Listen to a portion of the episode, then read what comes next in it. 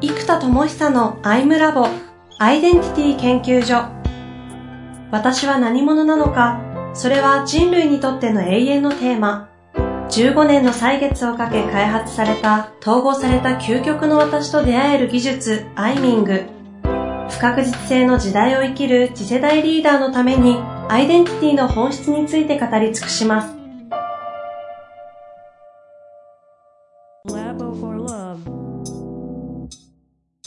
こんにちは、遠藤和樹です。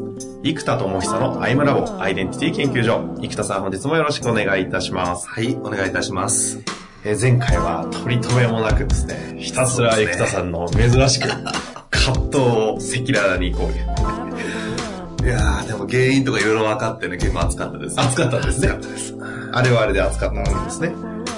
まあ、というわけで、その、まあ、前回あったのが、うん、いわゆるアイデンティティど真ん中が完全に決まっている生田さんですらも、うん、この中にその戦略的なところをやっていくのと、その下の下流部分っていうんですかね、うん、上流下流で、中流のところでいろんな葛藤が起き、まあ、ギアが噛み合わないというか、まあ、そう全体部分という言い方でもいいかもしれませんけど、全体を決めても部分が邪魔して、うまく整合性が合わなくて、中流でこう、対流するというかね、こういろんな葛藤が起きているっていう、こう、ところでもう、うやむやされていると。そうです。ただそれを、はい、ね、アプローチしていくのが生田さんの得意なところで。そうですね。で、まず前回最後に言ったではのアプローチ、ブレイクダウンのアプローチですね。ではどうするか。はい。あ、4つあるとおっしゃったんですよね。原因とメタアップとブレイクダウンと明確化で解決を見つけていくと。そうです。そのうちのでは。そうです。なので、えー、とも具現化ですね。具現化に向かうではではではという問いでいくった時に、今一個ですね、新しくその仕組みを作ったのが、中流の中でも、ちょっとそのコンセプトとかギアの場所ではなく、どっちかっていうとこう、工程管理、いわゆるプロジェクトマネジメント的なところを、もっと分かりやすく楽しくやろうと。うんうん、で、いつもエクセルとかに、こう、なんかタスク、大カテゴリー、中カテゴリーとか分けて、はい、時間割り振ってって、あと何時間とかってやるじゃないですか、大体。でも、あれやってるとね、ちょっとね、シート見るのがめんどくさくなるとか、あと時間が数字でバーッと羅列されてるから、なんかワクワクしないとか、はいはいまあ、そこにワクワクが必要かっていうテーマもあるんですが、僕ほら、ビーンがさ、あの、黄色型というか、楽しいとかワクワクっていうのはすごく大事にするタイプなので、じゃあ、でも楽しくて生産性が下がったら意味がないので、生産性高くかつワクワクする楽しい感じにするというのをいつもやるので、まずそれをちょっと実際やってみましたと。あ、やったんですね。うん。で、えー、っと、これやっぱね、子供の時に、まあ、もう僕なんかドラゴンクエストの世代なので、はい、もうドラゴンクエスト大好きなわけですよ。まあ、やってないけどね、大人になってから。なのでもう、タイトルもだいぶ昔のところから進んでないです。多分、5とか以降やってないから多分もう、ずっと止まっちゃってますけど。はい、はい。でもやっぱり子供の時のワクワク感とかああいうのがあるので、うんうんまず作ったのがこの RPG 風にプロジェクトマネジメントをしたら熱いと。その言葉だけ聞けばあ熱いかもと思いますけど、ちょっとイメージはわかんないですけどね。つまりタスクをクリアするってある意味モンスターを倒すのと一緒じゃないですか。なるほど。10時間のタスクがあったら、はい、ヒットポイント10あるモンスターを倒していくわけですよ。そうするとこう、ね、10時間のタスクでヒットポイントをどんどん倒していくと、そのモンスターを倒しましたという設定になってたら、基本的な、あの、プロジェクトのタスクをクリアしていくのと同じになる。ので、これをね、いかにワクワクするかと思って考えて作ったのがですね、はい、あの、その RPG 風にプロジェクトマネジメントする仕組みなんです。これね、ついこの間完成して、はい、あの、超楽しくなっちゃって。え、どんなやつなんですか？ちょっと私、先ほど収録前に聞いてですね、あの、ブログ見たら、そうですね。絵で見れるんですけどね。そう、写真載ってます。あの、なんで、生田智久ブログで検索すると出てきます。はい、あの、作ったのは、えっと、まあその、ヒットポイントを積み木にしていって、うんもしその積み木の山の上にモンスターを乗せれば、うんその山の積み木1個、まあ、1ブロック2時間にしたんですけど、はい。1ブロック2時間、だから5ブロック、5個の積み木の上にモンスターが乗ってたら、うんうん。まあ、ヒットポイントが10時間うん。分のタスクですというふうに置けるので、なるほど。えーっと、まずその積み木揃えて、積み木揃えて。あと、台ですよね。フィールド大事じゃない？なんで、大事、大事ですね。台です。あの、その、それを置く台ですね。で、これはあの、ジオラマみたいにして、に。うんうん。ジオラマ用の芝生を買ってきてですね、板と、うん。あとコルク買ってきて、板とコルクボードは、あの、重ねて、はあはその上に芝生のマットを張り、で、木を植えて、木も買ったんですか？あそうです、あの、ジオラマ用のね。で、あと、ボスのところはラスボス感出すために溶岩買ってきてですね。ガチのやつそうそう。あの、本当の溶岩売ってるんですよ。アマゾンで普通に溶岩売ってた。マジ溶岩買ったんマジ溶岩で売ってた。だって溶岩あ、これだ。でちょっとブログぜひ皆さん見ていただきたいですが。で、そうすると溶岩で積み木を囲うと、なんかラスボスの山みたいになるじゃないですか。本当ですね。確かに確かに。だからそこを囲むというのをやってですね、あの、とにかく今、だいたい今、そのアプリの開発にね、200時間ぐらいあるんですよ。やるべきことが。あるんですか。うん。で、やっぱフォーカスするために200時間あると分かったから、フォーカスするために40時間ぐらい、一回ちょっとできればいいかなタスクは、プロジェクトを外して、完全集中しても160時間ぐらいはうんマストの場所があるので、うんえっと、まあそういうのをね、こう計算したりできるようにし、あの、したわけです。はい。で、やっぱタスクがこの立体として目の前に並んでいる状態は、うん。なんだろうな、多分将棋もネット将棋でやるのとコマでやるのが全然感覚違うんですよ。うんうん。コマで最近やってないからあれなんだけど、それにちょっと近くて、なんだろうな、こう、二次元の中の画面の中にタスクが文字として羅列されてるのと、立体として目の前にあるこのワクワク感とか、あと認識される感じがね、全然違うんです。やっぱりワクワクしますか？ワクワクするし、このブロック一個一個をね、早く取り除きたくなるんですよ。なんでヒットポイント減らしていきたいからとかね、これ全然違うんですよ。ほなので今、あの、2時間1ブロックにして、えーそれをマネジメントしてます。なんで、まあ、80個ぐらいの積み木がフィールド上にあって。すんごい積み木の量ですね、これ。そう。で、この積み木もね、こだわったんですよ。一番可愛くて、おあの、いいやつ探して、カラフルでね。うんうんこの積み木もね、100個でね、意外と高い、意外と1万8000円ぐらいですよ、積み木が。積み木が高くてびっくりした。3センチ四方ぐらいですか？そういろいろ探して、4、そうね、3.5か4センチぐらい。そのくらいの雰囲気ね結構大きめ、うんっていうのはちょうど、そのやっぱりモンスターにしようと思ったのが、あの、ドラクエのメタリックモンスターズっていうのがあってですね、これがね、メタリックでむちゃくちゃよくできてるんですよ。僕知らなくてす。ごいですね、この、うん。これはでもみんな買った方がいい。あの、むちゃくちゃよくできてます。生田さん全部でどのくらいかけたんですか？これね、あのね、トータル、はい。ちょっと軽く10万越しました。やりすぎましたね。プロジェクトマネジメントのために大人がでもほら、プロジェクトマネジメントの講座に行きましたと思ったらさ、いいじゃないですか。いやー、いいものは言い方ですか。でも集中力買ったと思った。これほら、2年ぐらい使えるから月 えまあ5000円じゃない？確かに。うん。と思ったらもう全然いいなと思って。月5000円ね。そうですね。そう。で、このね、メタリックモンスターズがね、むちゃくちゃいいんですよ。はあはぐれメタルとかね、ゴールドのはぐれメタルがいたりとかね。かなりま成功にできてますよね。むちゃくちゃよくできてて、で、これがまた1個ね、スライムが1500円ぐらいするんですよ。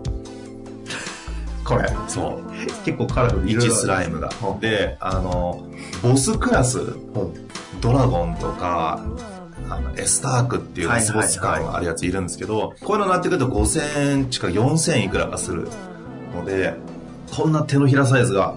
いや、手のひらサイズじゃないですよ。結構でかいですよ。もっとでかいんだ、これ。だいぶでかいですよ。あのね、どんぐらいだ？ドラゴンでも10センチかける10センチぐらいサイズあるかな。そうなもうちょっとあるかな ?10 センチ。うん。そうね。そのぐらい、12、3センチかける12、3センチぐらいサイズあります。うんうん。でも、金属だからむっちゃ重くて重厚感あって、ーほら、僕、大人じゃない？だから、プロジェクトマネジメントやるとき、こう、ちょっと、軽いおもちゃみたいなやつとかだと全然テンション上がらないから、このぐらい重厚感がある本物感があるやつがワクワクするわけですよ。だからそういう意味ではまあ多少ちょっとね、フィギュアを大人買いして、2、30体ぐらい買っちゃったからね、あの、結構しちゃ、結構しちゃった。もう、ポチポチポチポチポチしちゃった。すごいな、これ。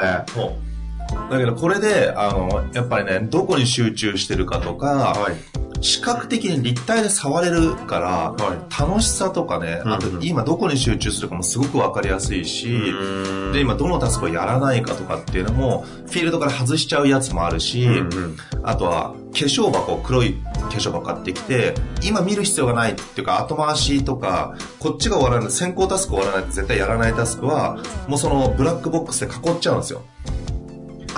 今ちょっと写真の中にですね、黒い箱が大きいそうそうそうそう2つボンボンってあるんですけど。その中にモンスターいるんですけど、中にいるんだいるんだけど、今は先行タスク終わらないとどっちみち手がつけられないタスクはこうやって囲っちゃえば、ああ、なるほど。四角から外れるし、あとね、ロトの剣とロトの盾が売ってて、これもむっちゃよくできてるんですよ。うんうん。で、この、そうすると、モンスターと戦うところに、だから今集中して、今実際に戦ってる最中のタスクの時に、このロトの剣を置くわけですよ。このロドの剣はそういう意味そう、今やってるタスク。今ここ現在進行形。うんうんで、今日ここまでやるぞってところに、まあ、あの、期限を死守するって守るという言葉を使うじゃないですか。はいはいなのでそこにロトの盾を置くんですね。そうすると、こう、剣のところが現在進行形でやっていて、今日はこの盾のところまで行くぞっていうふうに決めとくと、はあはあはあ。あの、スタートとゴールが明確になって、はあ。これがね、またよくできてるんですよ。よくできてる。確かに。あの、二つセットでね、5000円ぐらいするんですけど、そんな話ばっかじゃないですか、さっきから。もうね、仕方ないもん、これはね、もう仕方ないです。大人になったからできる、ちょっと贅沢な大人の、まあ、しかも僕ほら、趣味で買ってる、あ、まあ趣味ですけど、趣味だけで買ってるわけじゃないからね。ですね。うん経費ですかね。そう、経費ですから。あの、いや、実際これでね、研修やったらすごい盛り上がるなと思って。確かに、それはあるかあの、ゲーミフィケーションね、今すごい、はいあの、僕も実践したいと思ってるし、仕組みを作りたいんです。うんうん。なので、タスクマネジメントとゲーミフィケーションという実際ずっと考えてたから、まあ、これも実際仕事の一環として、実験を自分にしてる、うん。という言い訳を作ってですね、言い訳を作ってフィギュアをポチポ実チ買ったんですけど。これ実際でも今日のテーマは中流の葛藤のところですよ。うん。解決するための一つのソリューションとして、そう。この大人買い10万円。だからまず、あの、これをやったことで実際にね、頭がむちゃくちゃ整理されたし、ん。あの、逆にフォーカスすべき場所が明確になる。ほあの、やっぱり立体にするって何でも大きいですね。あの、デジタルの二次元の世界で Excel でやると、なんかね、やっぱりね、なんとか見てるんだけど、やっぱりね、甘くなるんですよね、時間マネジメントとか。う。うん。あと、絶対今日ここまでやろう感も、やっぱなんかね、甘くなっちゃううんうん。傾向があるんですよね。で、これ会議とかでお互いね、みんなでコミットしてればよりやりやすいんだけど、今一人でさ、はいはい。集中してやってるから、そこもちょっと甘くなりやすい場所ではあるんですが、なのでこのね、立体にして見る、見れるってことがまずすごく価値で、なるほど。どうせ立体にするんだったらワクワクする形にすれば、すごくテンション上がるから、これね、あの、本当にロールプレイングが好きな人限定なんだけど、そういう人たちからすると、これはね、本当にね、すごい生産性上がります。うんうん。冗談じゃなくて。なんで、むちゃくちゃいいです。これ実際にやってみて感覚値、まあちょっと感覚ってあまり良くないかもしれないですけど、生産性どのぐらい上がった感じするんですか？あーまず今日何をすべきかが明確になるし、何をどこまでやりたいか、あとね、やっぱモンスター倒したい感がやばいですよね。生田さんならではですけどね。ね。いやいや、これやっぱね、RPG 世代。は、あの、特にだからファミコン世代だと思うんですよ、30代の人たちはさ、子供の時はドラクエで社会問題になるほどさ、学校休む子が出ちゃったりとかさ、あと、夜中並ぶ小学生が出たりするぐらい、あの、ドラクエ大ブームなので、やっぱその世代からすると、ちょっと忘れてた子供の時のワクワク感みたいなものがうんう、ん仕事の中で反映されるってだけでも、本当に価値だと思う。まあ、僕みたいにね、こんなにたくさん揃える必要はなくて、なんかフィギュア5体ぐらいと、まあ、積み木もさ、あのータスクとして1週間分ぐらいがマネジメントされれば十分だと思うんですよ。うんでそうすると1日、まあ、8から10時間ぐらいとすると50時間。で25ブロックぐらいの積み木と5個ぐらいのフィギュアがあればできるから、うんまあ、それだったら多分2万ぐらいで揃うと思うので、あの、そのぐらいの投資だったらね、本当に価値あると思いますね。うん。ちょこのまで全体やろうと思うとどうしてもブロックの数が必要になっちゃうからあれですけど。この生田さんのなんていうんですかこのプロジェクトマネジメントのドラクエを使ったフィギュアを使ってやつは1年分やってるんですよえーっと、今、2ヶ月分ぐらい。あいや、1ヶ月分かな？えーっと、1ヶ月分ですね。でもいいですね1ヶ月分が自分の視覚的に一目で分かる状態になってるってことですか？で、今僕がやってるそのアプリのプロジェクトに必要なやつを全部ここに並べてて、でうん、他のプロジェクトはこのメインフィールドに置いてないんですよ。ちょっと脇に置いて積み木の箱があるから、そこに置いてある。だサブプロジェクトというか、まあ、そっちもメインなんだけど、今の時期に一番フォーカスしてるプロジェクトだけをフィールド上に置いてなるほどやってるので、まあ実際3つのプロジェクトを、あの、これで管理してますね。はあこれが明確化ですか？そうです。もうね、これで工程とか、計画レベル、ぱね、計画レベルがね、大変なんですよね。うんでもこれだったらみんなで、僕これ一人でやっちゃったけど、ディスカッションしながら、ああじゃない、こうじゃないとか、ここブロックよろしくです確かに楽しいかもじゃあこのモンスターこっち倒しといて、とか俺こっち攻撃するとか、じゃあ俺らでこのパーティーでこいつを3日以内にこいつ倒すから、こっち頼んだとか言って、誰がどこにフォーカスしてるかっていうのも、これでね、明快に話せるんです。なので、なるほど。これ、今回ちょっと僕は一人で作やってるけど、チームでやった時の、例えば、ね、プログラムって言ったってさ、あの、結構10人かぐらいで一つのプロジェクトブワーっと何ヶ月もやるじゃない、いやそういう時に、まあ、あの、みんなの共有テーブルの真ん中にこれが置いてあって、そうなってるだけで、あ、どこどこプロジェクトすげえ、あいつ、あのモンスター倒してるとかあー、それも視覚的にわかるんですよ。なるほどね壁のところにこうグラフとかあってそうそうそうなんか営業成績とかなるよりもなんかちょっとワクワク感ありますそうよね。だからこれをちょっと会議の時に真ん中に置いて、誰がどこやるのとかっていうのを、これでやったら、すごい自分でも考えるし、どこやろうかなっていうふうに、むっちゃ思うんですよ。なので、これちょっと、今回僕一人用だけど、チームビルディングとか、それぞれがどこにどうやってアプローチするかとか、いや、このブロックの積み方甘くないとか、いや、これもっと時間かかるよねとか、なんかそんなようなことをみんなで話したり、ここのモンスタースライムじゃなくて、いや、ここは、あれむっちゃ強えぞとか言いながら、さまよう鎧を持ってとか、なんかそんな風に、なんだろう、そのタスクの難易度とかも、モンスターを選ぶ段階で、みんなでディスカッションするから、なんかね、本当にこう、チームビルディングとしてとても有効だと思います。なるほど。うん。まあ、ぜひ、あの、視覚的にすぐ見たらわかるので、生田さんのブログの方にぜひ。見ていただきたいんですが、最後にですね、あの、ブロック2時間うん。にしたんだ、これ。なるほど。これ説明しはします。はいあの、ポモドーロテクニックっていう時間集中テクニックがあって、はいえーこれ多分アメリカのプログラマーの人が作った仕組みなのかな？えっと、まあ、いろんなやり方があるんですけど、一番スタンダードなのが25分集中して5分休憩して、25分集中して5分休憩して。で、これを4つ回して1セット。うん、2時間。なので2時間。で、2時間経ったら、えっと、15分とか30分ぐらいブレイクを取って、うんうんこのセットを何周もすると集中力が持ちますよ、うん。ということで、確かにね、25分ぐらいだと思うと、タスクが2時間今から集中しなきゃと思うと結構重いと思うんですよ。でも25分だったら、あ、じゃあすぐできるかなと思って、こう、始める時の、やっぱり飛行機も離陸が大変じゃん。うんうんなんでこの、やろうと思うのが25分まずやろうって決めると、サクッとできるんです。なるほど。これ結構おすすめで、うんうんあの、ポモドーロのアプリとかいっぱいあるし、最近はね、フォーカスタイマーとか、フォーカスって言葉の方が流行ってきたから、うんポモドーロアプリから、ポモドーロって名前から、フォーカスとかって名前が変わってるやつもありますけど、うんまあ、ポモドーロかフォーカスかで探してもらうと出てくるので、あの、それが2時間1タームなので、その2時間1タームを1ブロックに置くと、うんちょうどそれで集中して、よしってブレイクの時に、クリアしたらその、積み木を1個外すっなるほどて。いうのにちょうどいいので、2時間1ブロックにしてます。これ、しパッと見た感じでも、生田さんの一日のその日の仕事うん。7ブロックもっとあるのか？5ブロック以上そう、5ブロッ5ブロック、クぐらいある10のかな時間ぐらい。10時間ぐらいありますよねそう、なんで5ブロックぐらいで、一つのモンスターのパーティーを倒せるぐらいになってるんで、はで、で5ブロックずつ1日、じゃあ今日このモンスター全部倒すぞとか決めて、やってる感じです。なるほど。視覚的には可愛い絵になってますが、結構えげつないストイックなタスクですね、これ。あと言い忘れましたけど、BGM は絶対ドラクエがいいです。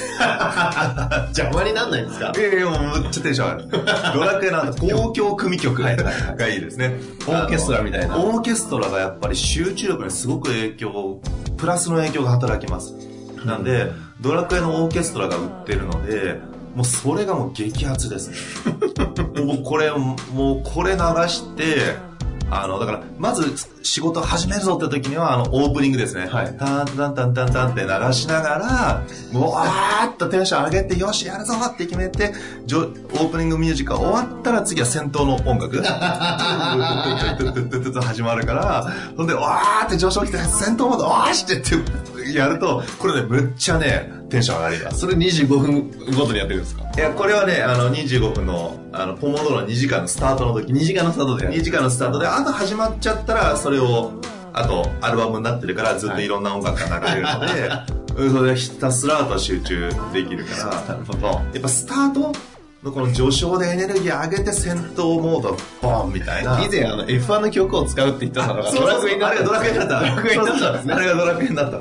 そうだった。そうなんです。これね、むちゃくちゃいい。あの時の回からここにそうそうそう。あのの時のがここに行き着いてる感じですねは。あそう、確かに。そうです。いやー、恐るべし、生田智久。もうぜひ皆さんも楽しみましょう。そうですね。ぜひ参考にしていただきたいですね。はい。本日はありがとうございました。はい、ありがとうございます。